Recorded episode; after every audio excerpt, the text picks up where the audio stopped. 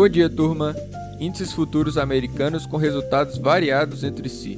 O Dow Jones bate recorde enquanto o Nasdaq opera em queda, à medida que os rendimentos das Treasuries de 10 anos voltam a subir para o maior nível de 13 meses.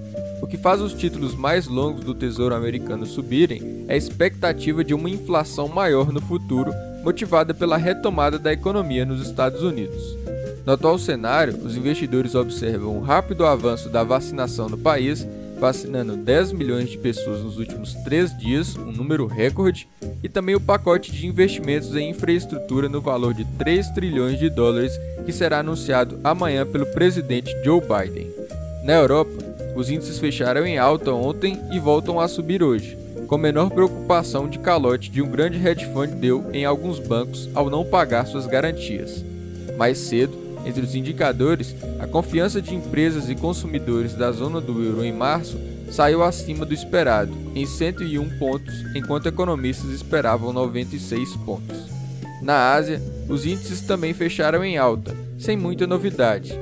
No Japão, que podemos ver as vendas no varejo em fevereiro recuando menos do que o esperado e a taxa de desemprego se mantendo em 2,9%, enquanto os economistas esperavam um avanço para 3%.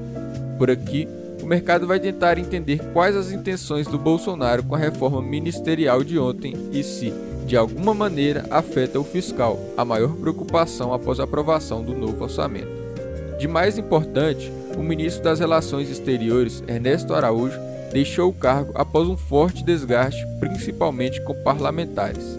Para o seu lugar foi colocado alguém não tão ideológico e também pouco conhecido, Carlos Alberto Franco França. A maior surpresa foi a demissão do Azevedo e Silva do Ministério da Defesa, escancarando o desgaste do governo com a ala militar.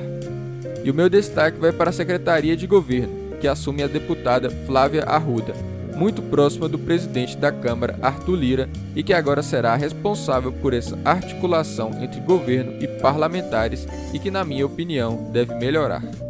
Na agenda de indicadores, teremos a inflação medida pelo IGPM, balanço do governo central e confiança do consumidor nos Estados Unidos. Para hoje é isso, ótima terça-feira a todos.